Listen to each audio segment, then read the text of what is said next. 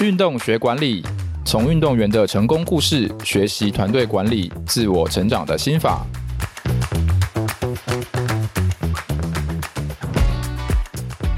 欢迎来到运动学管理，我是主持人、经理人月刊卢廷熙。今天呢是我们的第九集，然后我们也是再次的邀请到去年的亚运金牌，然后我们这次邀请到的是。空手道的金牌谷小双，那我们请小双来跟大家打一下招呼。各位听众朋友，大家好，我是空手道选手谷小双。谷小双，空手道国手，二零一八跟二零二三年亚运都拿下空手道女子五十公斤级金牌，二零二三年更获得最佳运动精神奖。对，谷小双也非常厉害，跟大家介绍一下，就是。他现在这一次亚运比完是退役，然后他是风光收尾，因为他是二零一八跟就是去年嘛，今年二零二四，去年两次连续都拿到空手道金牌，然后他也算是去年我们是十九金，然后他是最后你是比赛是最后一个比对，然后最后一个金牌对。对，好，然后也拿到那个最佳运动精神奖。我们先讲那个奖好，就是你是第一次得到那个奖对不对？对，其实我一八年也有入围是女运动员奖，嗯，对。但当时没有得奖，就是只有入围。然后这一次亚运就是入围了两个，就是女运动员跟运动精神奖。嗯，然后也真的是非常荣幸，因为知道每一个运动选手的故事跟背景都是非常的特别跟感人。是对，那可以在这么多。选手中可以脱颖而出是非常荣幸跟开心的事。对，那你有觉得就是国家这次怎么会颁颁这个奖给你吗？是因为比如说你有很多故事是不放弃，是因为这样还能拿到最佳运动精神奖吗？我觉得有可能吧。然后又加上是最后一个项目，嗯、然后全部大家的目光焦点都在我身上，嗯、然后又看到一个从逆境这样子突破，一直。慢慢的逆转胜上来，所以那个精神可能有感动到大家。我觉得最后一个，最后一个，对对对，你最后一个比会压力很大？因为就等于说大家都比完了，然后全部都来看你这样。呃，压力是还好，可是其实我上一届也是我们空手道的最后一个出赛的。对对，所以会蛮期待的，因为前面看了几天的比赛，所以是一个很亢奋跟蛮期待的那个心情。但压力是倒是还好。OK，好，我们可以讲一下这一次。亚运拿到金牌，因为我跟听众讲一下，在过程当中呢，尤其是在决赛的时候，原本你一开始是落后，对不对？然后而且是落后五分，对，五分算很多吗？很多，因为我们空手道其实只要呃落后八分就会被提前结束比赛，就 KO 这样。对，所以那时候如果再失三分的话，就就就没机会再比了。这样。那通常他你一个动作可以拿回几分？这样？呃，基本我们得分就分三一分、两分、三分。对，对最、嗯、最高难度就是三分。嗯，对。然后你那个时候时间也快到了吗？还是？呃，我对手拿到第五分的时候，五比零的那个时候，我看时间是剩下一分二十几秒。啊，只剩一分多钟。对，是已经过一半了。嗯、对。然后你，那你，你那时候你是心里是怎么想？还是说你就是就是赶快赶快停？你那时候很着急吗？还是怎么样？不会着急，我那时候是。因为刚好五比零的时候，裁判判给他分数，然后我就看着那个分数墙，然后就觉得说，对手只是他只是比较敢做而已，所以我我是我自己太保守了，那就是告诉自己说，就是放开来打，不要再像前面那么保守，然后去主动的发起攻势这样子。对，所以最后你就是逆转，而且是最后三秒，你本来平手之后就三秒，你又得分。那时候是。最后五秒追到五比五，对对对对对。后来我们是分数平手，但是因为我的技术分比较高分，我有一个上段踢头的部分，那个技术分是三分。对，我们在分数平手的时候都是看技术分比谁比较高这样子。OK，所以最后。技术分你比他高，然后你就你就变成，我就赢赢一下比赛这样子，变成金牌。对对对，就是最后是以技术分来判定胜负，嗯，因为对手他都是踢中段踢嘛，他是踢身体的部分，嗯、那个技术分是两分，嗯、啊，我是踢上段是踢头的部分，是技术分是比较高，对对。对对对对。嗯，你之前也有在其他比赛也是这种情况，然后落后，然后最后逆转吗？蛮多的吧，蛮多，对，大大小小比赛都有，都有，对对对对，但也有追不回来的情况。嗯，那你有觉得这个是你，比如说是个人特质吗？还是说你有什么样可以跟大家分享一下？说，哎，为什么说我能够很多次比赛都可以在逆境的情况下逆转？因为有些人可能会觉得，哦，我现在只剩一分多钟，然后我落后五分，赶赶快赶快对手对手对手又很强啊，赶快踢一踢，赶快回家。有可能有些人会比较消极，还是你是怎么样跟自己对话这样？嗯，我可能因为教练很常会告诉我说，就是不到最后一秒都不要放弃。其实我们得分只需要一秒就够了。嗯，所以。呃，就算是在落后，或者不管你落后几分，就是继续尝试再得分，然后不要害怕去失分，这样子。嗯，对。那比如说你在领先的时候，也也有也有比赛，可能是你从头一路领先到尾嘛，也有可能这种情况。那你觉得说，在领先的情况跟在落后的情况，嗯，你的心态会不一样吗？还是说我都一样，就是没有什么差这样？我觉得，因为我们领先落后一定都会有不一样的战术。嗯。对，所以可能那个心境会不太一样。落后的时候，大概都会比较属于叫自己再亢奋一点，就是再兴奋一点，去把动作一直做出来，连续的去攻击这样子。嗯、对，但但是领先的话，可能就会比较保守，跟对手去耗时间，或者是去破坏对手的攻击。嗯，对，比较比较不会。注重在要继续得分的上面，嗯、对，但除非是跟对手的落差很大的时候，才会想要赶快把比赛结束。嗯，对，因为如果跟实力相当的对手的话，如果我再去攻击的话，他那个会造成一个他可以继续，他可能会抢时间，或者是他去防守反击，嗯、那会。也可能变成他得分的一个时机点。哦，对对对对。所以其实等于说，你们赛前就有设定好，说我领先跟落后，我的战术会不一样。对，都会因应对手的实力强弱去调整这样子。所以我落后的时候，我也不会很着急。我我知道我要应该要做什么事情，这样。对。OK，那像比如说你啊、呃，可以讲一下你第一次，因为你二零一八年的时候，你也是拿到金牌，但、嗯、那一次的时候。其实原本你好像是候补，然后因为有其他选手是过重，所以你在递补上去。对对对，你会讲一下那次的那个感觉，跟这次应该不太一样，对？呃，那一次是比较突然，因为好像是赛前两个月才通知我说，嗯、呃，教练团们开会，然后临时换我上去这样子。对，嗯、那那时候是。一开始是比较忐忑不安的感觉，因为我知道那个学姐就是知道要选上拿到这个资格，其实是很不容易，要经历很多训练跟比赛。那这个机会突然被我抢走，其实我跟因为我跟学姐感情很好，所以我我们之间就突然有一种隔阂的感觉。然后你说因为她不能比这样？对，就是我我抢走了她的位置的那种感觉。算抢走吗？因为是她过，我看新闻讲她过重，她她也有一点失误，但是因为。我我自己会这样想啊，对对对，后来也是还好，学姐有鼓励我，就她主动来鼓励我说，就是呃，要我把握好这次的机会这样子，然后我只可以输给他，不可以输给其他人这样。哦，所以他最后还是激励你这样。对，然后就说他就是他就是陪我在赛前都做了一些模拟训练这样子。所以等于那次是你两个月前才被通知说换你这样。对对对。然后那这样准备期会比较短还是？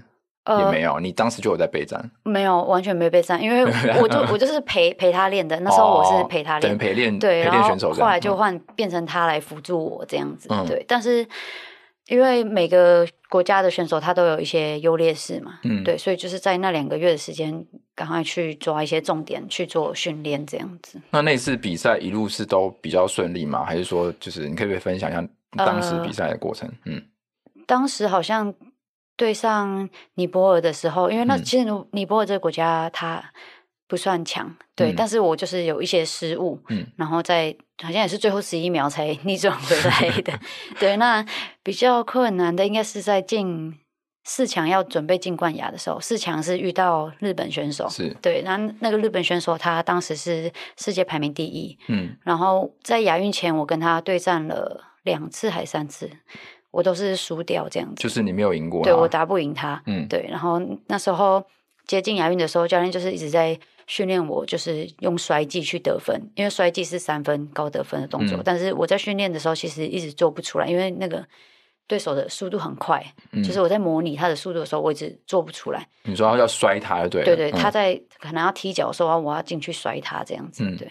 那但在亚运的时候，他一开始也是。一比零领先，他是赢我的，嗯、然后好像一分多钟，我就使出那个摔技，就就不好找，对，就刚好进去，他就起脚，然后我就做出了我在练习的那个摔技，对，然后就是终于成功，然后唯一成功的一次在比赛当中，就真的是很奇迹，我都觉得一路上来都很奇迹，很像奇迹一样。所以你那一招用完之后，你就逆转领先这样。对，就是三分嘛，对，三比一。但后来又有被追到分数，嗯、反正我们后面就是一直一直互互撞互撞，因为都想要得分，嗯、因为赢了就进冠亚嘛。到最后好像是四比二还是四比三赢。嗯，对。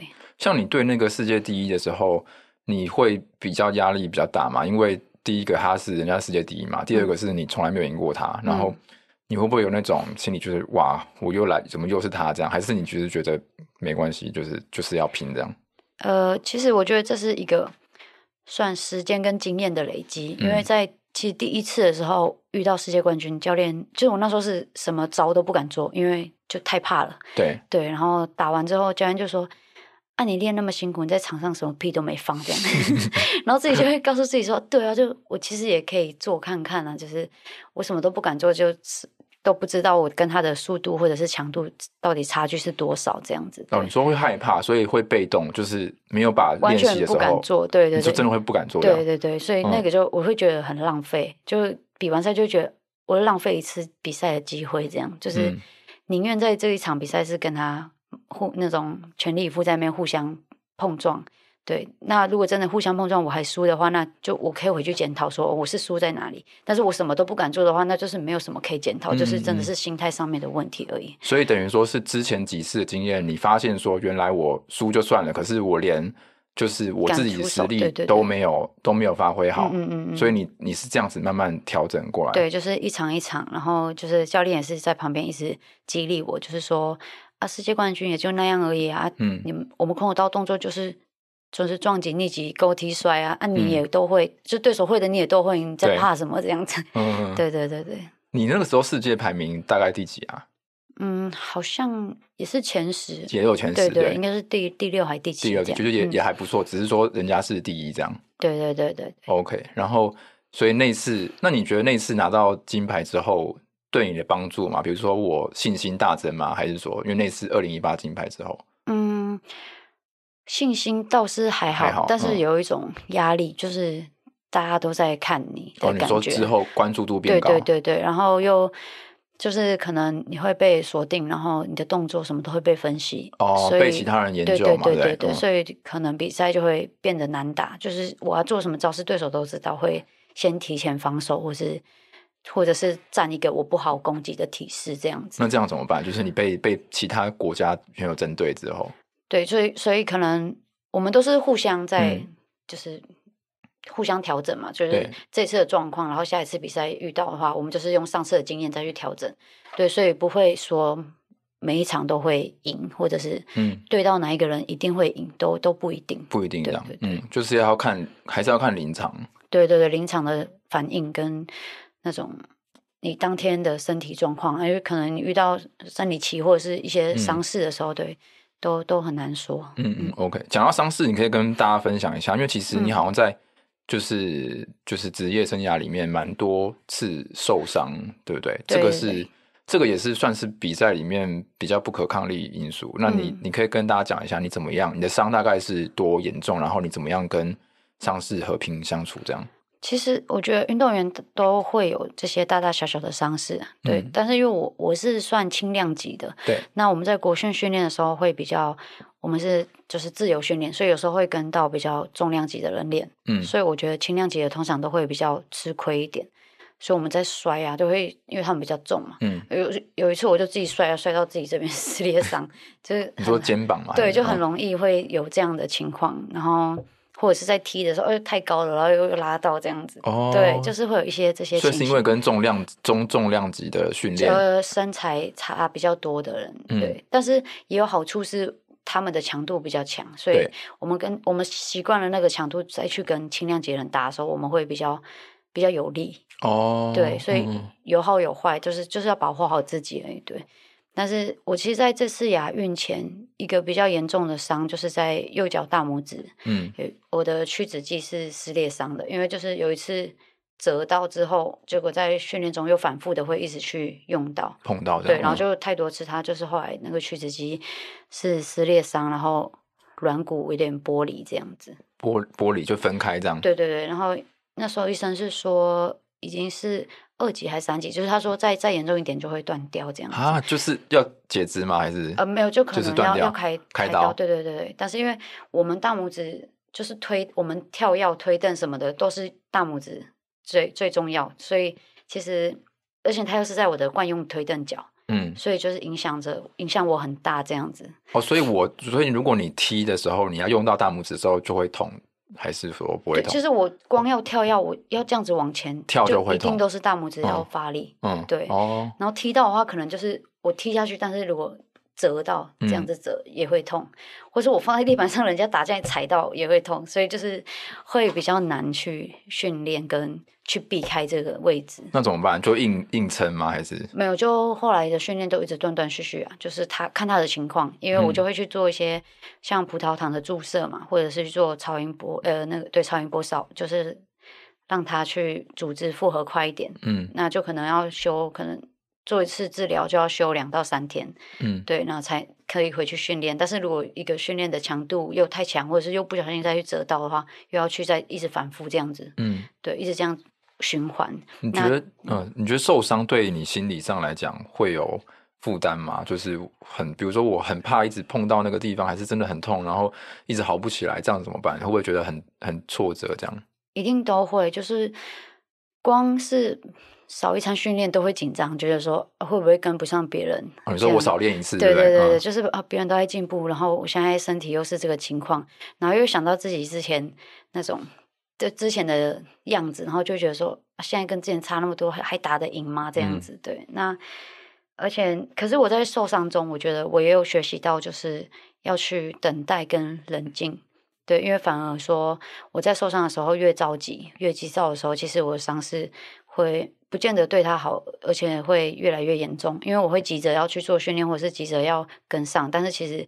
我脚还没有办法负荷，那只会让它越来越严重。哎，对，嗯、所以在受伤中其实也有学习到，就是告诉自己要冷静，然后等待这样子，嗯、就是要慢慢慢慢等它好这样。嗯嗯，我我之前采访那个文子云，他也有跟你讲一样的话，就是他说他也受伤的时候，就是会很也是很着急，很怕。别人都一直在练习，我都不能练习。对对对，所以真真的，你们都会有这种这种心心情。我还记得那时候也是，那时候学姐也还在训练中心，然后她每次看到我在旁边，她就会说：“慢慢来，不要急，这样子。”就会提醒我。对对对对对，就会安慰我，因为都大家其实都会有经历这个历程呢。对，所以需要互相鼓励，因为我们知道在受伤的当下，就是那个人一定都会比较低落或低潮。对。但其实，在受伤中也可以学习到一些东西，因为就像我，嗯、呃，不能练习的时候，就是坐在旁边嘛，可能复健或者是就是冰敷，或者是就完全休息。那我就是看着大家的训练，其实可以从观察中去发现一些我在我自己在场上练的时候不会发发现的一些事情。哦，对对对，就可能觉得哎。诶我以前就会直接想要打那个角度，或是想要打那个时间差。嗯、但是从旁边看的话，哦，可以观察到每个人，然后就不一样的对，然后就哎、嗯，哦，原来那个时间带也时间差也可以打，哦，这个角度也可以切，这样子、嗯、都可以学到一些不一样的东西。所以其实还是从不同的方式在学习，这样也有可能你看到其他人是在某个时间做某个动作，你之前不会这样想，也有可能，也有可能可以进步这样。嗯嗯 OK，所以这个是受伤的那个体悟。然后你可以跟大家分享一下，你可能比如说从。小时候到现在，因为其实你的故事也蛮感人，嗯、然后可以跟大家讲一下。原本的时候你是练跆拳道，对不对？嗯、然后后来是转练空手道，可以跟大家讲一下那个过程，这样。呃，其实这个还好，就是、嗯、因为我国中跆拳道是呃县内都是冠军，但是到全国赛，就像全中运或者是一些国手选拔的时候，都是一两场就输掉这样。嗯、因为到到全国赛就会发现，其实我们同个量级身高就差太多了。哦，身高的关系。对，所以很长，就是攻击都打不进去，因为对手的脚就是一直踹，一直踹，把我顶在外面，所以我完全踢不到他们的。嗯，对。后来，呃，因为我的空手呃跆拳道教练跟空手道教练是认识的，他们是朋友，然后就有来这边想要找一些人才。对。然后教练也推荐我们说，哎，要不要去试试看啊？对，那时候也没有想说。这样会是一个什么样的结果，或者也没有预期说我们会达到多好，就是只是想说去换一个项目尝试看看这样子。他那两个差别最大是在哪边？控制吧，控制。跆拳道就是以击倒为主嘛，就是你用脚把别人踢踢晕，站不起来是最好的这样。但是空手道是你在你要最快的速度去踢到他，然后又要收回来。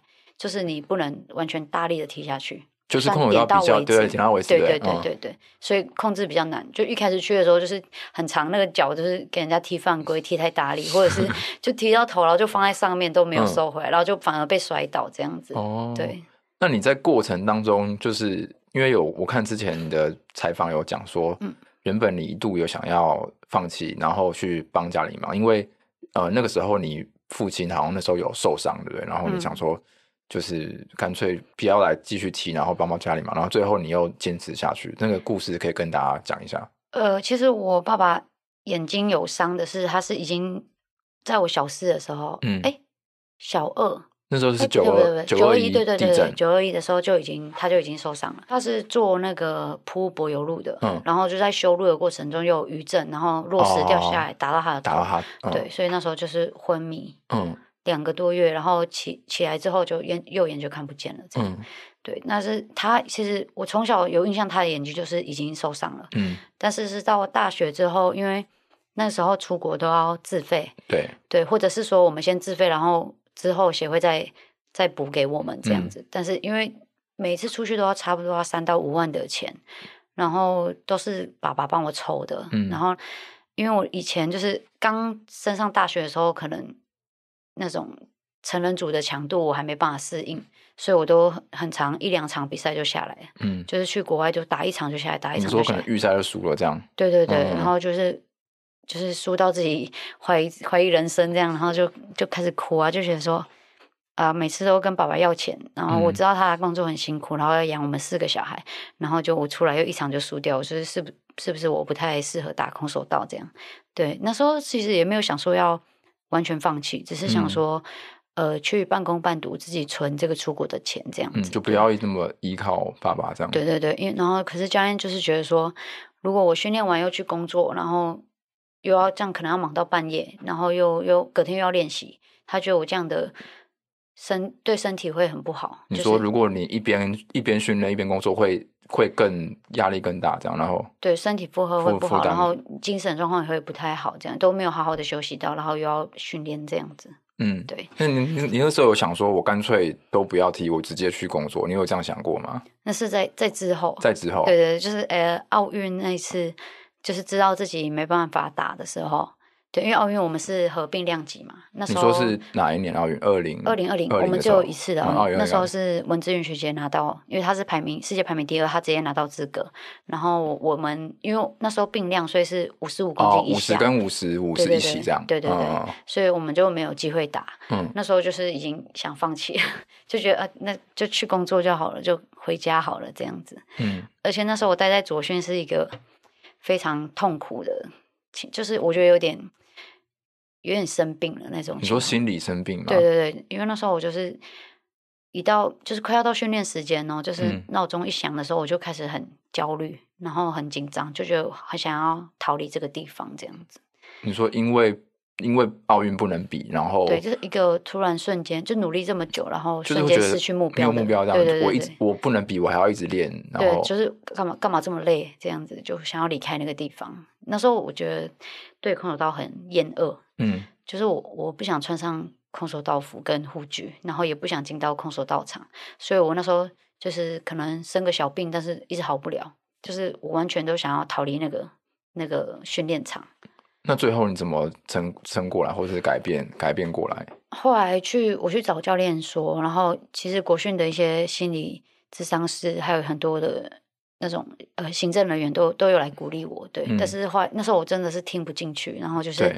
很想要走，但是后来是，呃，我一个学姐的妈妈，她就是打电话来找我视讯这样子，她就说她看到我这个样子，跟她女儿以前一样，然后说他女儿之前在这个状况下的时候，是我帮她走出来的，然后我就想说奇怪，我什么时候会有帮 帮助？就我怎么都没有发现学姐以前有这个情况这样，他就说，他说因为那时候我也是陪在她身边，然后陪她去吃东西或者是。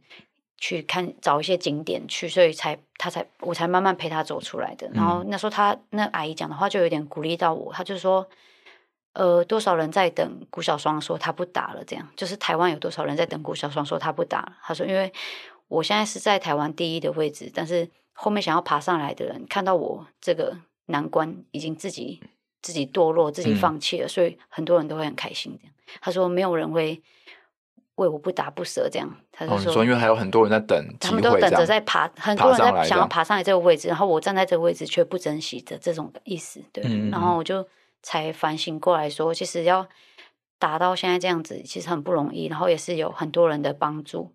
对，所以后来才刚好我们那一阵子，因为因为疫情的关系，然后很多比赛都暂停了。嗯，然后国训就有安排一些活动，我们就有去台东跟小琉球去做一些跟一些小朋友做交流，然后也顺便放放松心情。嗯，然后就在那一阵子才慢慢的走出来这样子。哦，所以阿姨就是学姐的妈妈，她鼓励你，她讲那些话，你才有。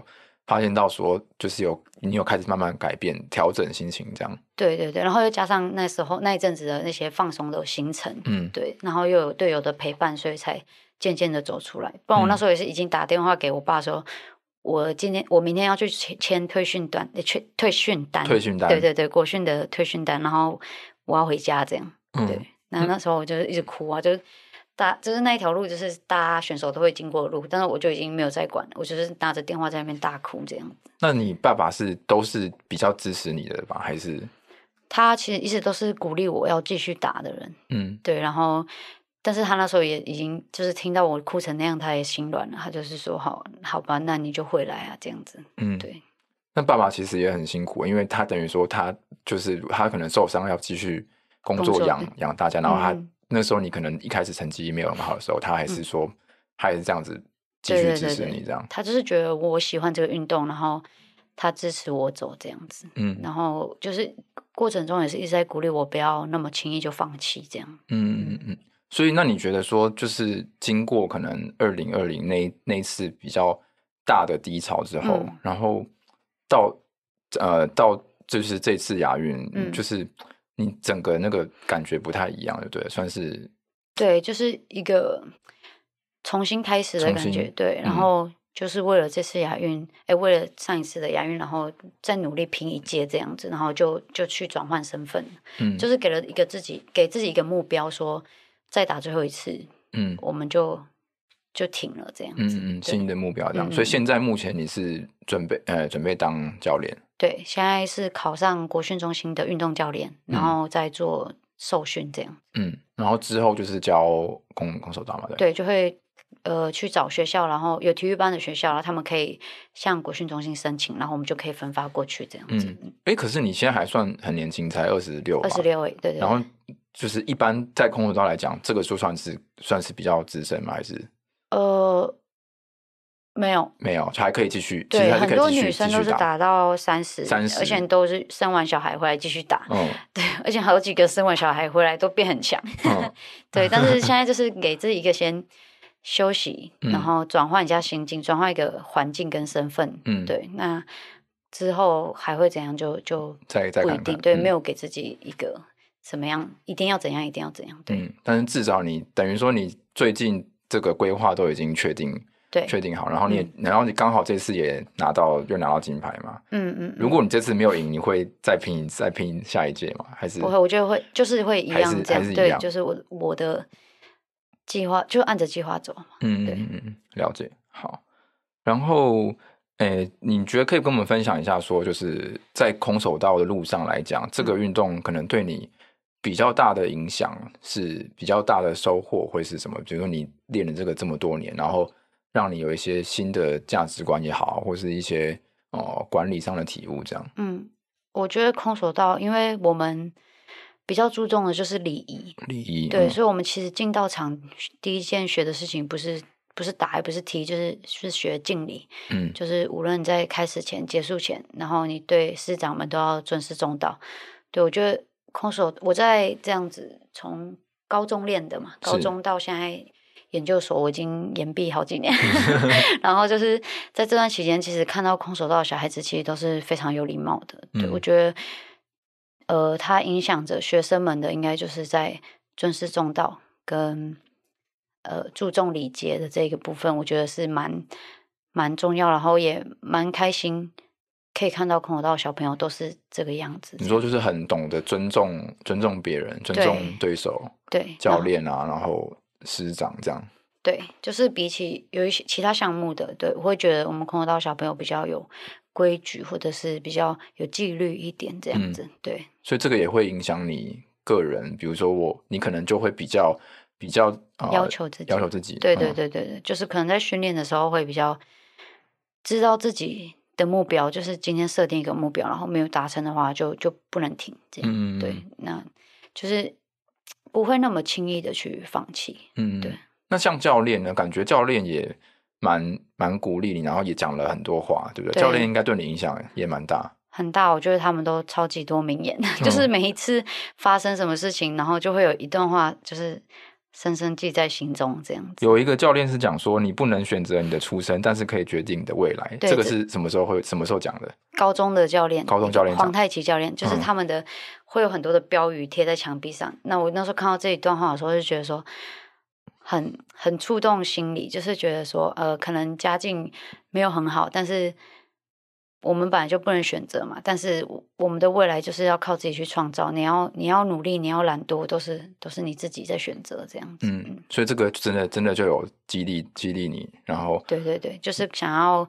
靠着比赛去获得一些成绩啊，哎，成绩跟奖金去改变家境这样子，嗯，对，嗯，所以即使可能你你有想到这些这几句话，即使你在一开始还没有突破的时候，你也会愿意，对对，想要想要努力，就是不知道自己会达到什么样的境界，就是但是还是想要拼这样。可是那个那个过程真的蛮难的，因为你可以讲一下你你印象中你除了二零一八那个之外，你有没有就是印象比较深是我。